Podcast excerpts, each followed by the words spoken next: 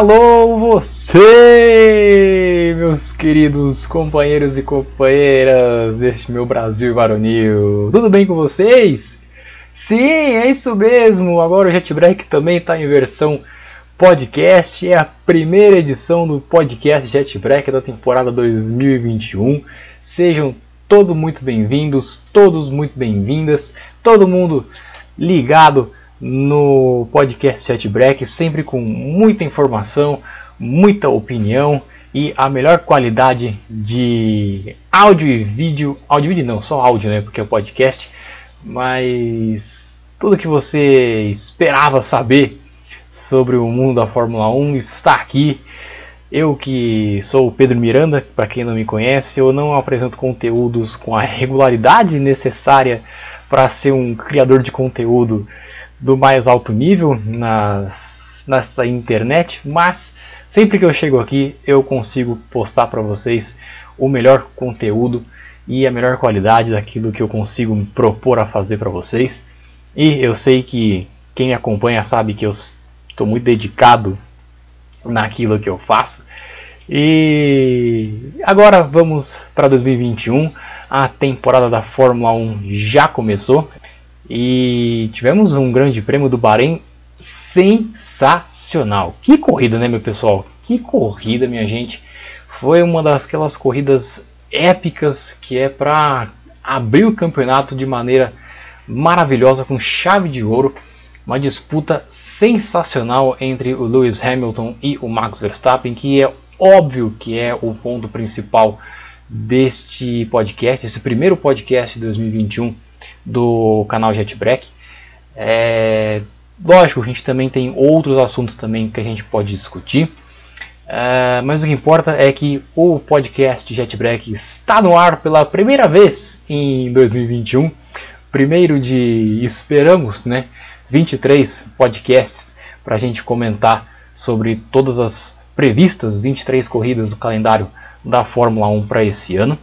E para a gente já começar com chave de ouro, vamos então começar a nosso, o nosso bate-papo para falar sobre o Grande Prêmio do Bahrein de 2021, vencido por Lewis Hamilton da Mercedes, o heptacampeão do mundo que está em busca do recorde, do recorde histórico e conquistar o seu oitavo título mundial em 2021. Vamos começar então para já!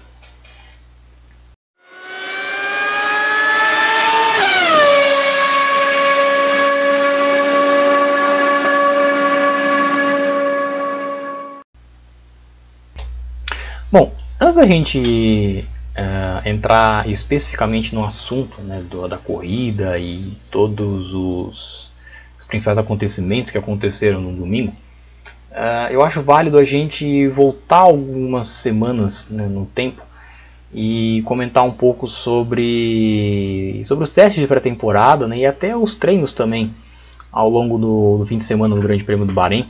Até porque eu acho válido a gente entender as origens e o porquê que a gente chegou né, ao domingo com, com essa grande disputa né, entre Red Bull e Mercedes e essa grande duelo né, entre o Hamilton e o Verstappen que, que culminou na vitória do, do inglês.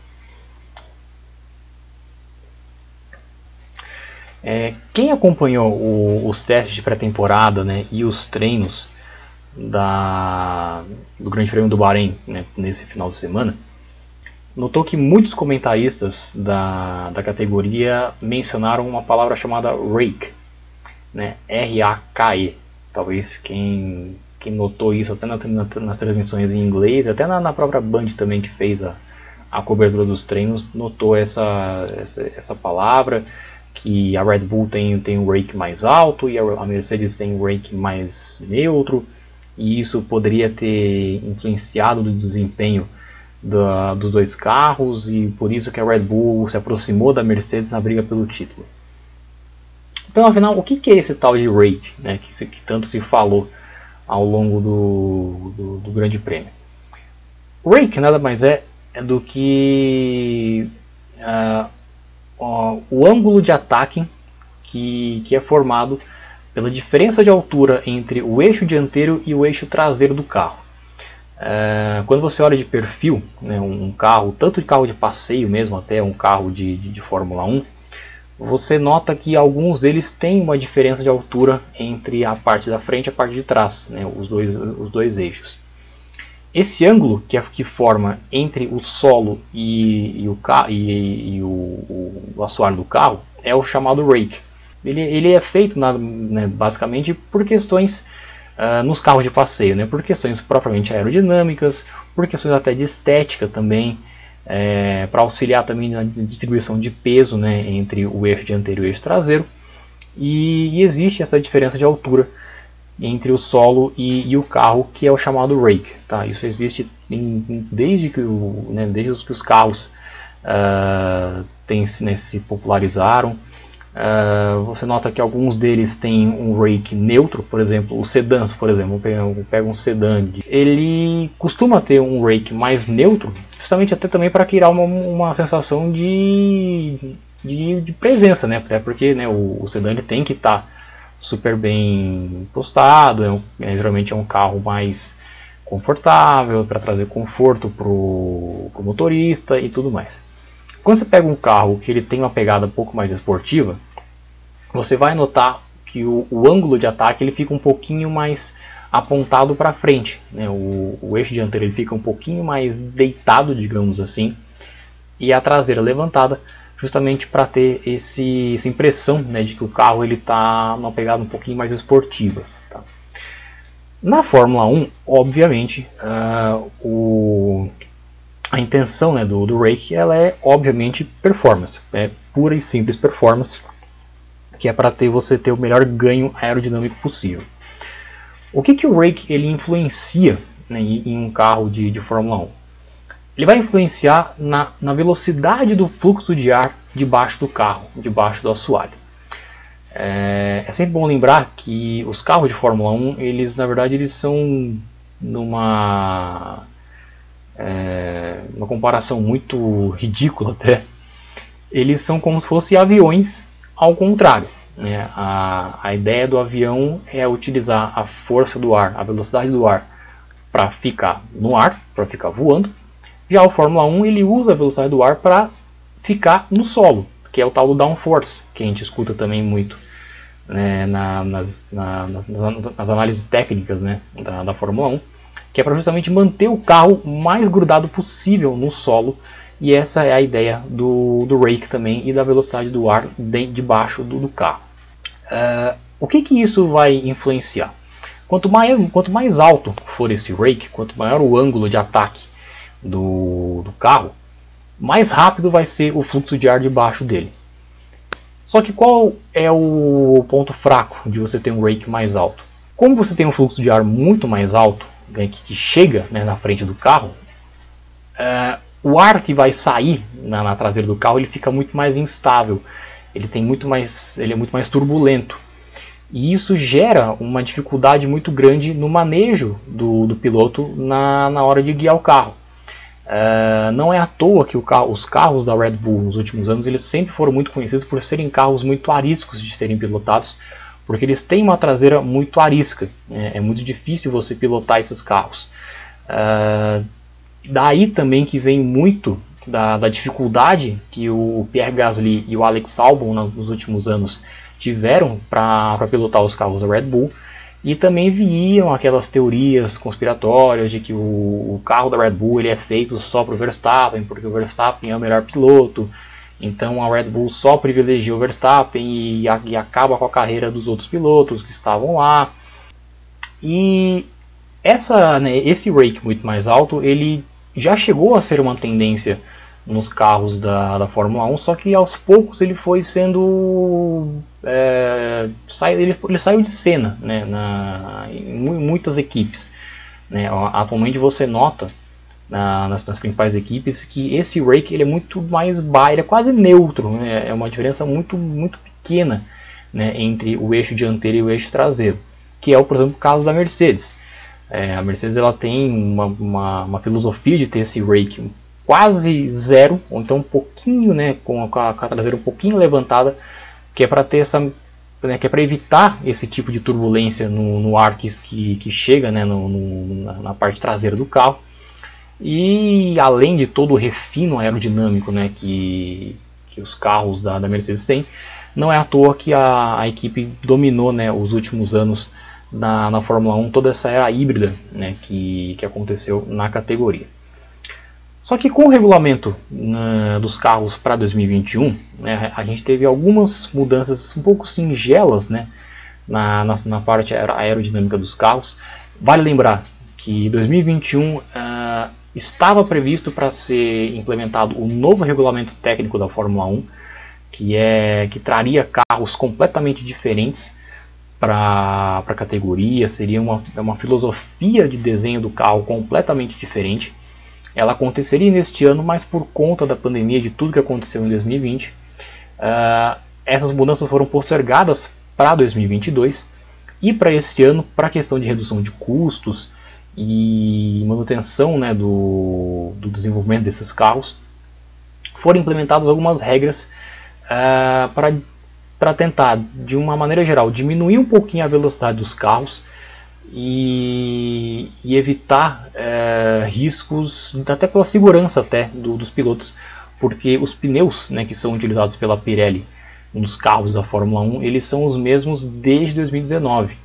Então, por questões de segurança e também para redução de custos, a, a FIA implementou a, algumas pequenas mudanças no regulamento que entre as, entre as principais são uma redução bastante singela no, no tamanho do assoalho dos carros. Quando você olha os carros da Fórmula 1 na, né, de, de cima para baixo, você vai ver bem ali no assoalho, né, bem próximo dos pneus traseiros, você vê que no assoalho deles eles têm uma espécie de um triângulo que vai fechando em direção ao centro do, centro do carro, enquanto que até o ano passado uh, esse assoalho ele era quase praticamente em linha reta, ele ia direto até o pneu traseiro. Essa, essa, é, é, essa diminuição né, do, da área do, do assoalho dos carros faz também com que você diminua a, a área de a área de contato né, do, dos carros com o ar, né, com o fluxo de ar que vem da, da parte da frente e isso acaba gerando também um pouquinho de instabilidade na né, aerodinâmica, porque você tem uma menor área né, de, de contato para modificar, né, para fazer com que o, o, ar ele faça o teu fluxo como o fluxo normal.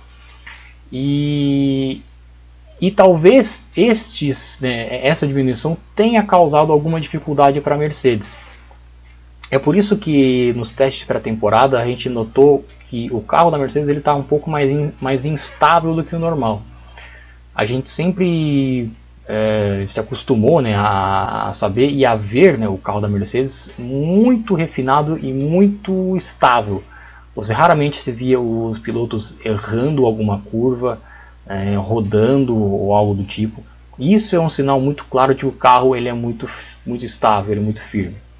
Ao contrário, por exemplo, da Red Bull né, que tinha um carro muito instável e você frequentemente via, por exemplo, o Verstappen rodando em treinos, é, os seus companheiros de equipe, né, o Alex Albon e o Pierre Gasly sofrendo para controlar né, a, a, traseira dos seus carros.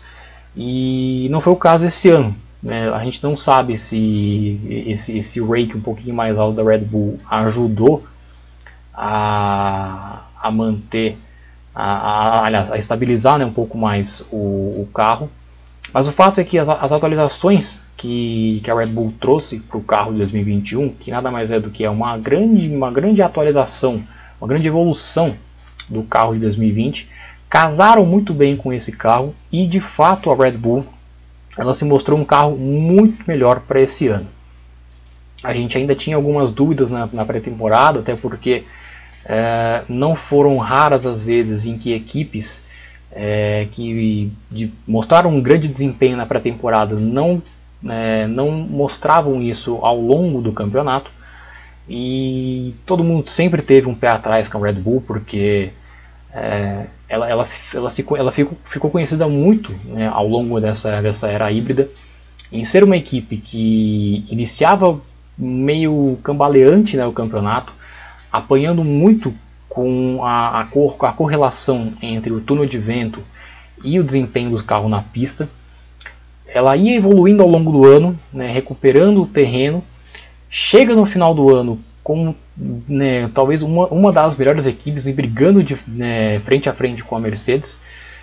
Só que virava o ano, chegava um carro novo e aí era a mesma coisa. Era, uma, era de novo problema na correlação, era de novo apanhando para fazer o carro melhorar e também recuperar terreno. E aí quando, quando a Red Bull conseguia chegar, chegar perto da Mercedes já era tarde demais, porque a equipe já tinha conquistado todos os títulos, tanto de pilotos quanto de construtores. Para esse ano não. Esse ano parece que o Adrian Newey realmente acertou no, na, na, no desenho do carro, na, nas atualizações. E a Red Bull de fato é um carro muito melhor e muito mais veloz para 2021. Ajudou também muito o motor Honda, a Honda que vai sair né, ao final da, da, dessa, dessa temporada. Ela concentrou todos os seus esforços para fazer um motor capaz de brigar com o motor Mercedes e para levar a Red Bull para brigar de fato pelo título mundial. E o, o, GP do Bahrein ele comprovou realmente que a Red Bull ela está no caminho certo e ela deve brigar com a Mercedes pelo título mundial. Deve ser um, um dos campeonatos mais disputados que a gente vai ter, né? E, que bom, né? Acho que o fã da categoria tava, tava querendo já isso há um bom tempo, né? Nesses, nesses sete anos né, de, de, dinastia da Mercedes na, na, Fórmula 1, os fãs eles clamavam, né, ficavam desesperados querendo que alguma equipe, seja a Ferrari, a Red Bull, conseguisse tentar bater de frente com, com a Mercedes para ter uma, uma, disputa né, um pouco maior e diminuir né, aquele domínio absurdo que, que a Mercedes impôs ao longo do, desse, desses últimos anos. E, agora sim, né, agora passado esse gigantesco adendo para falar sobre a, a pré-temporada e os, e os treinos né, da, do GP do Bahrein. Vamos então falar do, do sábado e do domingo, que foi o sábado da classificação, o domingo da corrida, para aí sim a gente chegar na verdadeira ação do GP do Bahrein.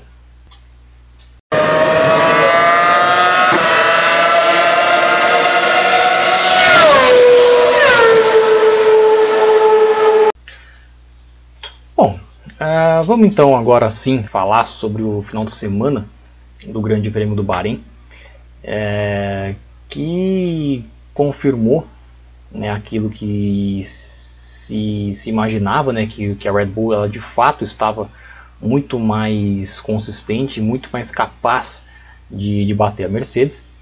É, tanto que o Max Verstappen ele liderou todos os treinos, né, os treinos livres e a classificação também, ele fez a pole position, uh, o que comprova né, que o carro da Red Bull ele é rápido realmente. A Mercedes ela conseguiu recuperar terreno, né, a, a, equipe ela saiu dos, da, da pré-temporada com muitas dúvidas né, sobre o desenvolvimento do carro. Ela claramente ela conseguiu recuperar boa parte do, do tempo perdido e ela, ela esteve muito mais próxima da, da, da, Red Bull ao longo desse final de semana. Só que chegou no Q3, o Verstappen foi lá e colocou quase 4 décimos né, em cima do, do Hamilton, o que é um temporal. Né, e pouquíssimas vezes a gente viu uh, algum, algum, carro, algum carro conseguir impor uma, uma vantagem tão grande em cima da Mercedes. E o que surpreendeu e de fato empolgou. Uh, no qualifying, além da, da pole do Verstappen, a gente teve alguns, alguns tópicos interessantes para a gente comentar, que foi o Sebastian Vettel, né? Coitado do Sebastian Vettel, cara que é um cara meio querido acho que por todo mundo, acho que depois né, esses anos dele de Ferrari, acho que criaram uma certa empatia né, com, com, com o Vettel. É, é um cara tetracampeão do mundo, ninguém é quatro vezes campeão do mundo consecutivamente se não tiver talento. O Vettel tem de sobra. Só que ele vem de uma espiral negativa, de uma maré de azar, um, algum boneco voodoo que está acontecendo com o cara, porque desde aquele acidente dele no GP da Alemanha em 2018, é, 2018, ele nunca mais foi o mesmo. Né? De lá para cá ele vem realmente numa fase negativa. É, dificilmente ele consegue fazer bom, é, boas corridas. É, ele chegou até a vencer né, algumas corridas em 2019, acho que ele venceu o Grande Prêmio de Singapura, mas acho que também foi a última vitória dele. não teve mais, depois não teve mais nenhum brilho. E saiu pela porta dos fundos da, da Ferrari.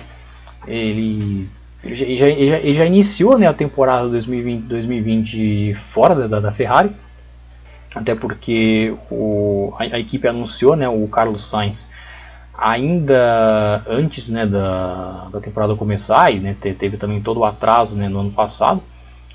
E aí ele saiu, né, foi agora para Aston Martin apostar né, num, num, projeto bacana né, que, que envolvia a, a, antiga Racing Point, agora então na equipe Aston Martin.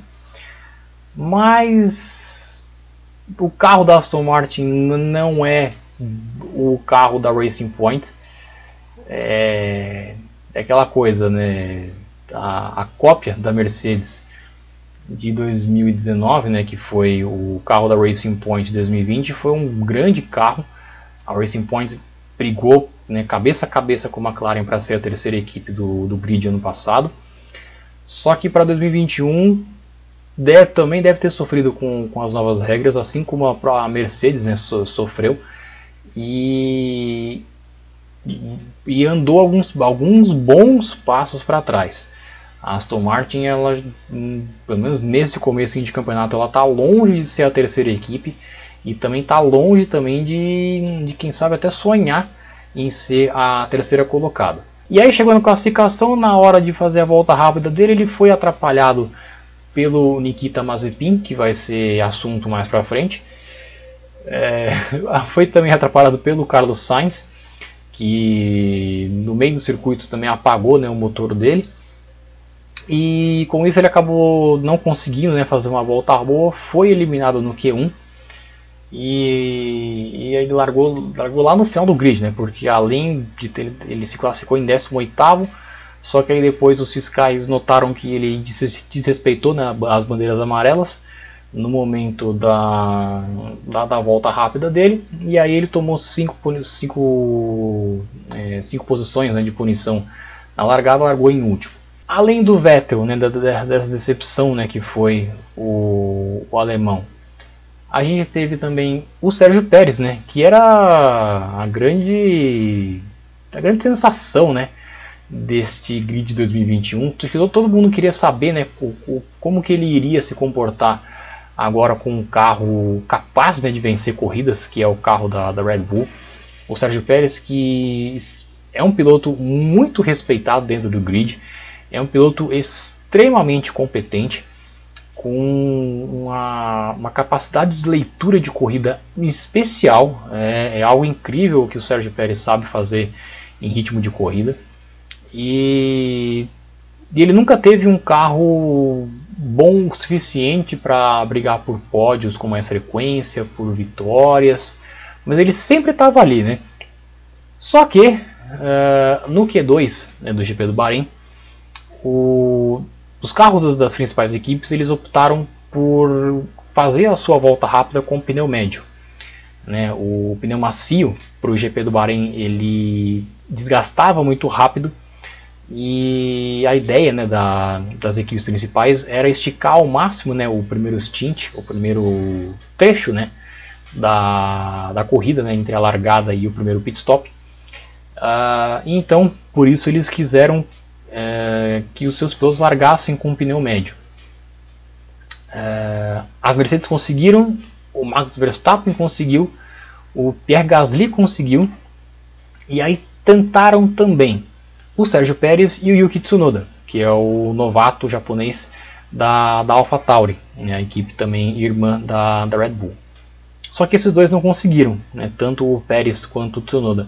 Eles até fizeram boas voltas né, com o pneu médio, só que os outros né, pilotos que estavam na briga pelo né, no, no, Q2 brigando pelo Q3 conseguiram bater a, o tempo do, do Sérgio Pérez, né, ele, ele, os outros estavam de pneu macio e com isso o Pérez acabou ficando fora do Q3, o que quase atrapalha, na verdade assim, atrapalhou, mas poderia prejudicar muito mais a estratégia da Red Bull para a corrida, que a gente vai falar mais tarde.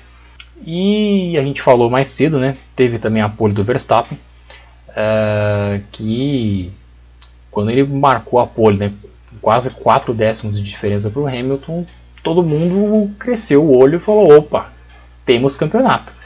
Porque a hora do, do vamos ver chegou e o Verstappen mostrou que tem um carro na mão, tem um carro muito rápido e ele vai ter sim condições de brigar com o Hamilton pela, pelo título até né, da, da Fórmula 1, desde que a Red Bull consiga manter esse desempenho ao longo do ano. E falando em corrida, vamos agora, finalmente vamos lá começar. Depois de quase 30 minutos de podcast, vamos falar sobre o domingo de corrida, a primeira corrida do ano na Fórmula 1 lá no Bahrein.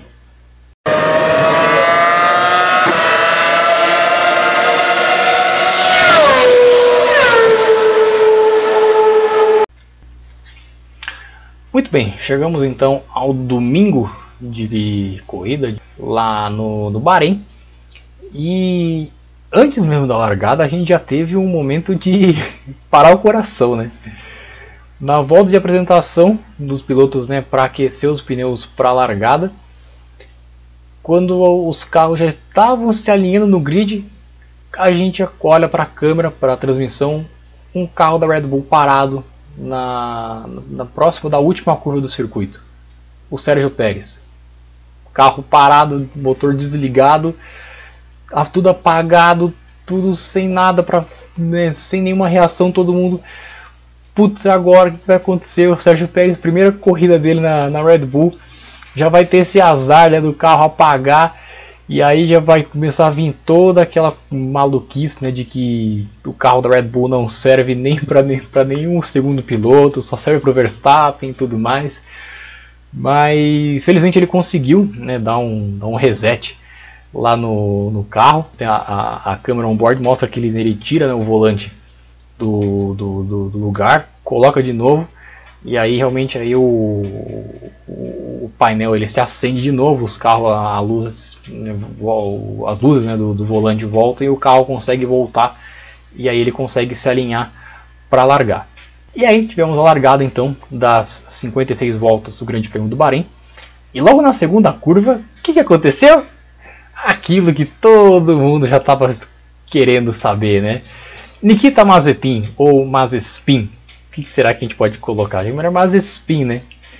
Porque o nosso querido russo né, da, da Haas, nosso querido piloto, piloto pagante mais odiado do grid, né? A galera mal conhece o russo, mas já odeia ele com todas as forças do mundo.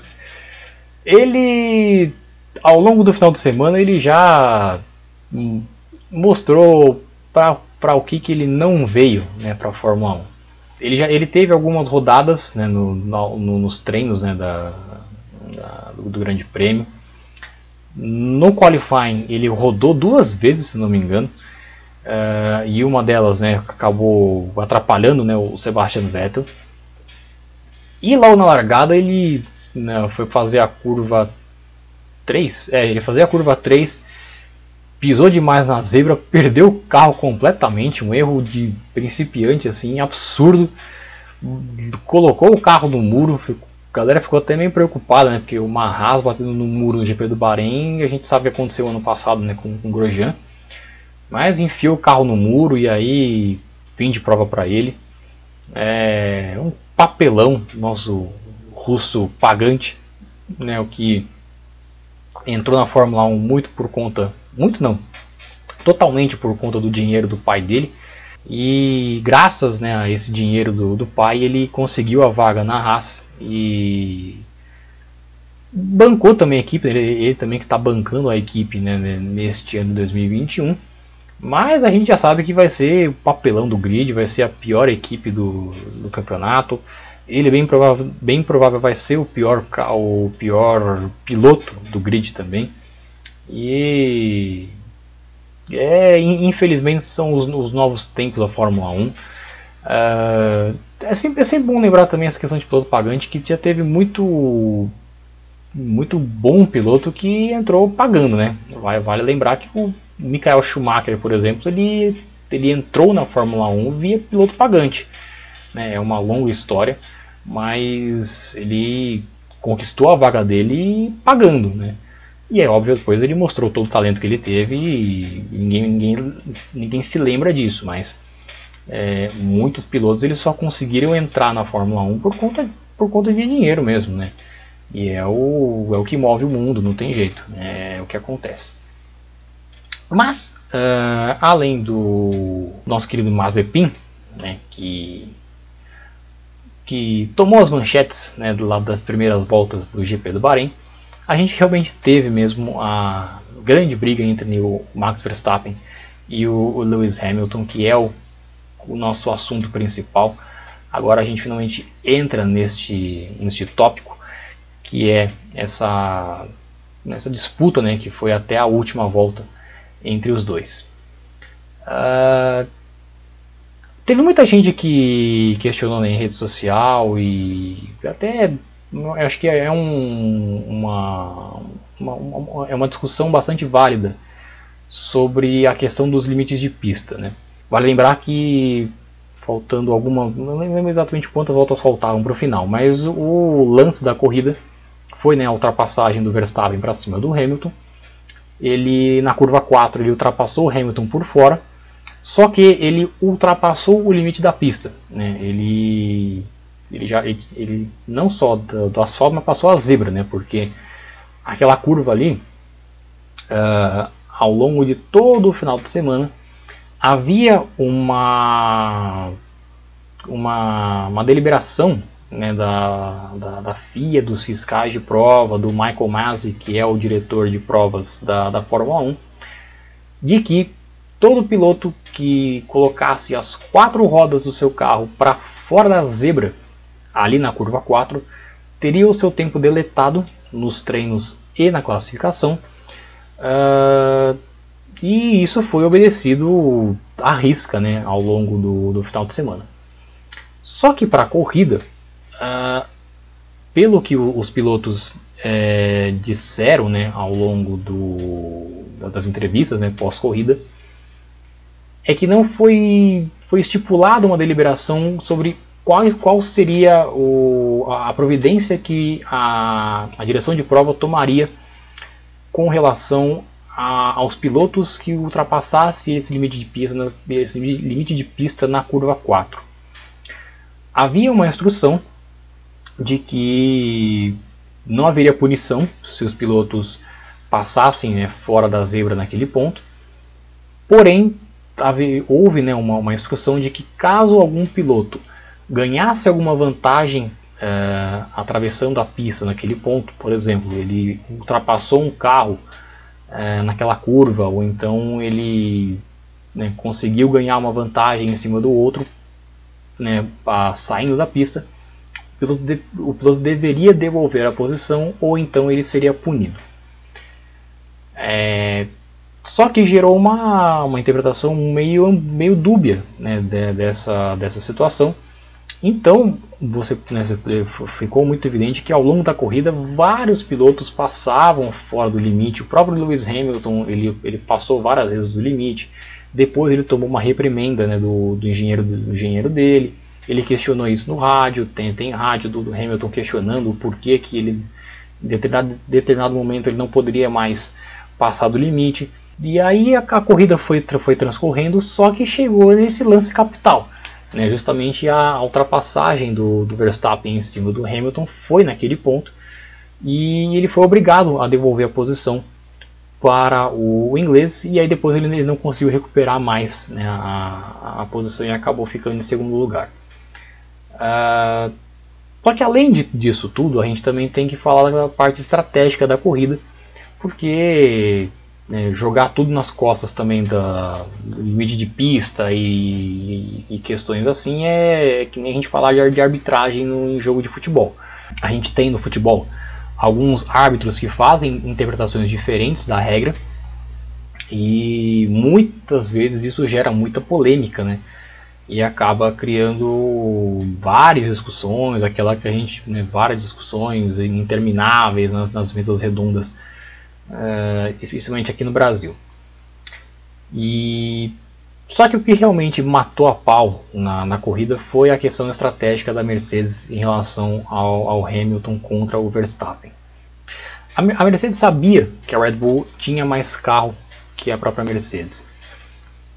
E ela tinha uma, e a, a própria equipe tinha uma vantagem naquele momento que era uma, uma disputa 2 contra 1, um, né?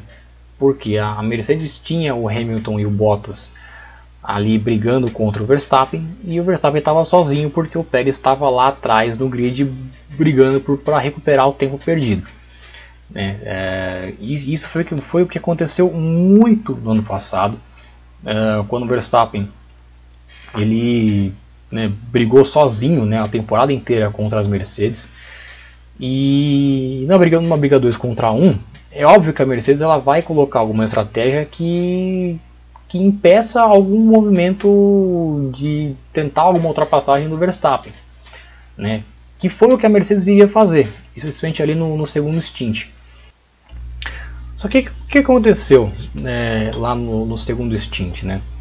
A, a parada do Hamilton tinha sido. já tinha acontecido, né? Foi tudo sob controle.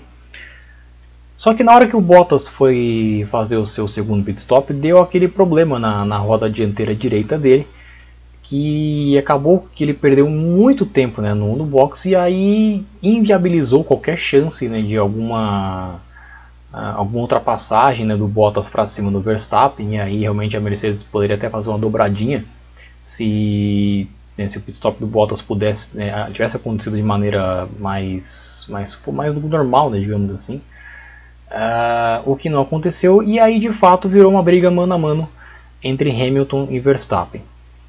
Uh, o Verstappen ele quando parou, né, faltando acho que 16 voltas para o final, se não me engano, ele colocou pneu duro. Todo mundo achava que ele ia colocar pneu macio, porque a estratégia da Red Bull ela foi muito diferente né, da, da Mercedes uh, talvez apostando né, né, nessa velocidade final que a, que a, Red Bull tinha e na capacidade do Verstappen também em, em ganhar, né, em recuperar o tempo perdido que, que, que era a distância né, entre ele e, e, o Hamilton. Só que colocaram pneu duro no, no Verstappen. No final até fazia sentido, porque com o pneu macio, o Verstappen até conseguiria fazer algumas voltas rápidas e né, e tirar a vantagem do, do Hamilton. Só que no finalzinho da corrida ele já não teria mais pneu para manter a sua vantagem. E aí poderia até acontecer o do Hamilton, mesmo com um pneu mais desgastado do que ele, recuperar a posição e ganhar a corrida do mesmo jeito. Então colocaram o pneu duro no Verstappen e aí ele partiu para cima do, do Hamilton. Ele chegou, né, conseguiu a, é, é, tirar né, a, a, distância entre o, o, inglês e aí foi brigar né, cabeça a cabeça com, com o inglês. Teve o movimento da ultrapassagem que ele acabou né, tendo que devolver por conta do da, dele ter excedido né, o limite de pista. Só que uh, depois, para tentar recuperar né, a posição de volta, ele já não conseguiu mais e aí ele mesmo já também já não tinha mais pneu para para tentar né, um, uma, uma, segunda oportunidade de, de, ultrapassar o Hamilton. E aí ele acabou ficando na, na segunda colocação. No rádio ele até argumentou que, que, ele, né, ele, queria, que ele até deveria ficar na, na frente ainda né, e tomar a punição de 5 segundos dizendo que ele, que ele tinha a condição de abrir uma vantagem suficiente para tomar a punição e mesmo assim não perder a corrida. Mas uh, no final, tanto né, o engenheiro do, do, do, Verstappen quanto ele mesmo acabaram cedendo e, e devolveram a posição para o Hamilton. E aí não teve, nem, não teve nenhuma vitória no tapetão, digamos assim, igual foi aquela do, do Hamilton no GP do Canadá né, em 2019 em que o, o Vettel ele estava na, na, na, liderança, ele sofre uma punição de 5 segundos, ele não consegue abrir uma vantagem suficiente e aí o, o Vettel uh, cruza né, a linha de chegada em primeiro, mas quem vence é o, é o Hamilton. Né, isso não, não, aconteceu dessa vez. Uh, fato é que realmente foi uma, uma disputa sensacional entre os dois. É, talvez tenha sido realmente aí o, o início de uma disputa incrível que nós devemos ter ao longo deste ano pelo título mundial. É, os dois devem brigar corrida a corrida pelo título. O Hamilton com uma pilotagem soberana, né? não é à toa que, que ele é sete vezes campeão do mundo, é um dos maiores da história, já com certeza, ele já está entre os, os grandes da história da Fórmula 1 e conseguiu né, suportar uma pressão intensa e gigantesca né, do Verstappen nas voltas finais. E muita gente até, já até colocou um fato de que se o piloto que estava ali, estivesse na liderança fosse Valtteri Bottas, era muito provável que o Verstappen conseguiria é, ultrapassá-lo e vencer a corrida. E, e, o desempenho do Sérgio Pérez na corrida de ontem foi, foi sensacional. É, ele foi eleito né, o, o, piloto da corrida porque realmente é, o cara largou do, do pit lane, né, ele teve o problema dele na largada, uh, largou em último, foi ganhando posições, né, volta após volta. A gente já viu muitas vezes um carro da Red Bull também lá atrás, com o caso do, do Gasly do álbum, não conseguiu o que o Pérez fez. Ele foi né, recuperando posições, ultrapassando todo mundo que vinha lá de trás, fazendo uma excelente corrida de recuperação, terminando na quinta colocação uma, uma excelente já primeira corrida para o Sérgio Pérez, mesmo no final de semana tão conturbado, né, com, com a questão da, da, da, da, da, da, da, não, da, não, da não qualificação dele para o, o Q3, é, teve né, esse problema. Então, imagina-se né, que o, o, Pérez, num final de semana mais tranquilo, digamos assim, né, em que ele, de repente, ele se classifica em quarto no, no grid, até porque né, o, os três pilotos à frente dele eles têm uma capacidade de volta rápida muito melhor do que ele. Ele, sempre foi conhecido por ser um piloto que na classificação ele não é um dos mais, uh, um dos mais velozes, mas ele compensa né, essa suposta falta, digamos assim, de velocidade uh, na classificação, na corrida, né, com, com o ritmo de corrida que ele impõe. E num final de semana de, de grande prêmio mais tranquilo para ele, é muito provável que ele consiga bater o Bottas com até uma certa facilidade, eu diria até. Eu, eu aposto muito no, no Sérgio Pérez para 2021. Eu acho que ele vai dar muito trabalho para a Mercedes, não só para o Bottas, mas também para o Hamilton. E deve ajudar muito o Verstappen na briga pelo título mundial. É, vale, vale ficar de olho no, no mexicano, porque Talvez a Red Bull que, que resolveu agora apostar numa receita que deu certo lá atrás, né? Com né, né, trazendo né, um piloto de fora da, da academia de pilotos da, da equipe, pode ser que traga um resultado que, que é o título mundial, né? Vale lembrar que no, quando a Red Bull ganhou né, os quatro títulos mundiais entre 2010 e 2013, uh, a dupla de pilotos era exatamente essa, né?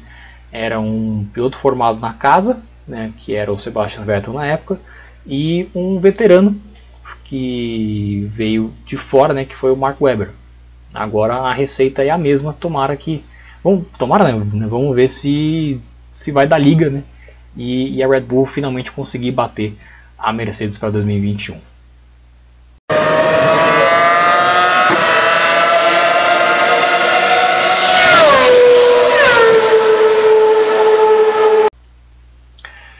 Bom, vamos então já para os últimos momentos desta primeira edição do, do podcast Chat Break. E antes de encerrar, eu queria só fazer um comentário rápido sobre a transmissão da, da Fórmula 1 aqui no Brasil para esse ano. A gente sabe né, que a, os direitos de transmissão da Fórmula 1 aqui no Brasil mudaram de mãos a partir deste ano. Né, a, a Globo, que por 40 anos é, trouxe né, a Fórmula 1 para o, o, Brasil e foi sem dúvida nenhuma foi a grande responsável né, pela popularização da categoria aqui no Brasil. né, especialmente ali no, né, mais ou menos entre os anos 80, anos 80, anos 90, né, enquanto a gente teve brasileiros né, brigando por títulos e por vitórias com o Nelson Piquet e o Ayrton Senna, o que ajudou e muito a, a popularizar a categoria aqui no Brasil. Depois né, da, da, da saída né, do, do Piquet da categoria, da, da, quando ele se aposentou e depois da morte do, do Senna, a, o alcance ele diminuiu um pouco né, mas é, é, notório, especialmente agora com, né, com, com, as redes sociais né, e com, com, a internet, que a gente nota que o, o, alcance da Fórmula 1 aqui no Brasil ele ainda é gigantesco. É, é, o, um, é um dos mercados consumidores mais importantes para a Fórmula 1. É, é, ainda um dos poucos países no mundo que transmite a categoria é, em caráter integral na TV aberta. Né, é, na, na, Europa e boa parte do planeta, a Fórmula 1 ela é, so, é transmitida somente na TV paga, o que naturalmente já diminui muito né, o, o alcance da, da, da categoria. E, e, a transmissão da Band, né, no, pelo menos nessa primeira etapa, foi de tirar o chapéu. Né, foi uma, uma transmissão muito boa. Uh, boa parte né, do, dos profissionais né, que, que cobriram né, o Grande Prêmio vieram da própria Globo. Então ele já tem um know-how já incrível né, para cobrir a categoria. Mas foi uma transmissão muito bacana, muito bem feita. Uh, né, tanto né, o, o Sérgio Maurício né, com, com, a narração muito legal. Reginaldo Leme, não tem nem que falar, é um mestre da Fórmula 1 aqui no Brasil. Um cara que há, quase 50 anos cobre a categoria. É, o cara conhece cada cada, é, cada centímetro né, de, dos carros. Felipe Giafone também foi né, com, com, bons comentários.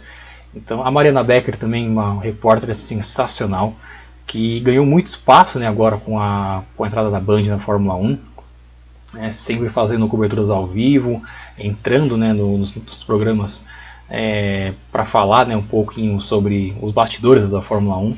Então foi muito legal ver a Band dando o devido, devido tratamento que a, que a categoria precisava aqui no Brasil. Né, é, os fãs da Fórmula 1 eles já há muito tempo vinham reclamando né, do, de como era tratada né, a Fórmula 1 por aqui. Né, caso mais evidente era o, a transmissão da Fórmula 1 na Globo, que depois da corrida já encerrava a transmissão e não, não ficava para o pódio. E isso era um motivo de muita reclamação do, dos fãs da categoria. E a Band fez questão de fazer um pré-corrida e também um pós-corrida muito bacana, com entrevistas, com comentários bastante pertinentes sobre o assunto. Então, foi de tirar o chapéu, tem que aplaudir de pé mesmo a, a Band nesta primeira etapa. Vamos torcer para que as próximas também sejam bastante parecidas. Vale lembrar também que o, o, o, horário, o, horário, da corrida também, né, do, do GP do Bahrein também ajudou em muito, né, porque a corrida começou ao meio-dia, né, horário de Brasília. Então a, a, emissora teve um tempo né, de fazer um pré-corrida, né, com, com entrevistas, com, com, entradas ao vivo um pouco mais longas, né, dar uma maior atenção para a corrida e isso ajudou muito né, o fato da, da, da, da, corrida ter sido no, justamente na hora do almoço aqui no, no, Brasil. Então vamos ver nas próximas corridas, né? A maioria agora vai ser lá na Europa, então deve ser aquele horário padrão né? das 9, 10 da manhã. Vamos ver se a, se a toada vai ser a mesma, se não num pré-corrida, né? Porque vai ficar um pouquinho muito cedo, né? Aqui para cá. Mas um pós-corrida bastante completo, com bastante conteúdo. Pode ser que a Band faça uma excelente cobertura da temporada da Fórmula 1, que é o que o fã da categoria espera. E agora também agora a gente tem, tem a, a, a F1 TV né, Pro aqui no Brasil, o que também ajuda muito né, o fã da categoria a ficar cada vez mais por dentro da Fórmula 1. Então tem tudo para ser uma grande temporada aqui da Fórmula 1 no Brasil em 2021.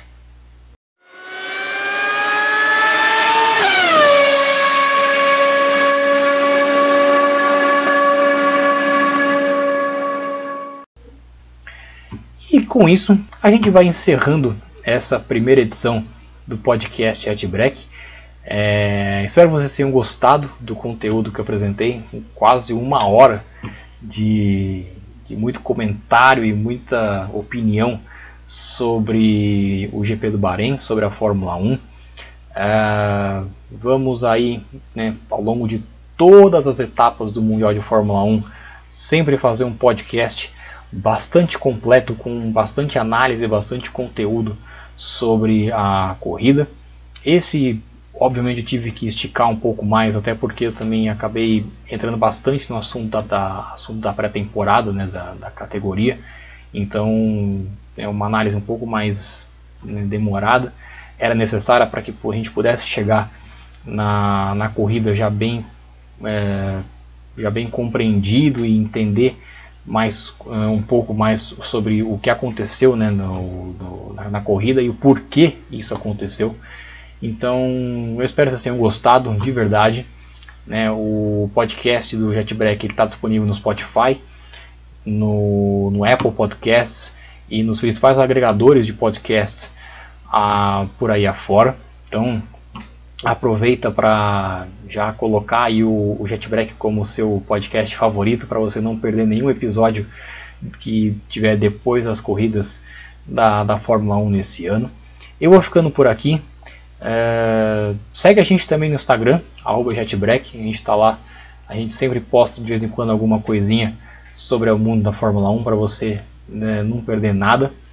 Obrigado mesmo pelo, pelo carinho, por ter ficado quase uma hora escutando este que vos fala. E vou ficando por aqui. E é isso aí, minha gente. Até, até daqui a três semanas, né? O GP de, da, de Imola, lá da, da Emília România. Que a gente volta com mais uma edição do podcast Chatback. Tá bom? Obrigado, meu povo. Uma boa, um bom começo de abril para vocês. E vamos em frente. Tchau, tchau!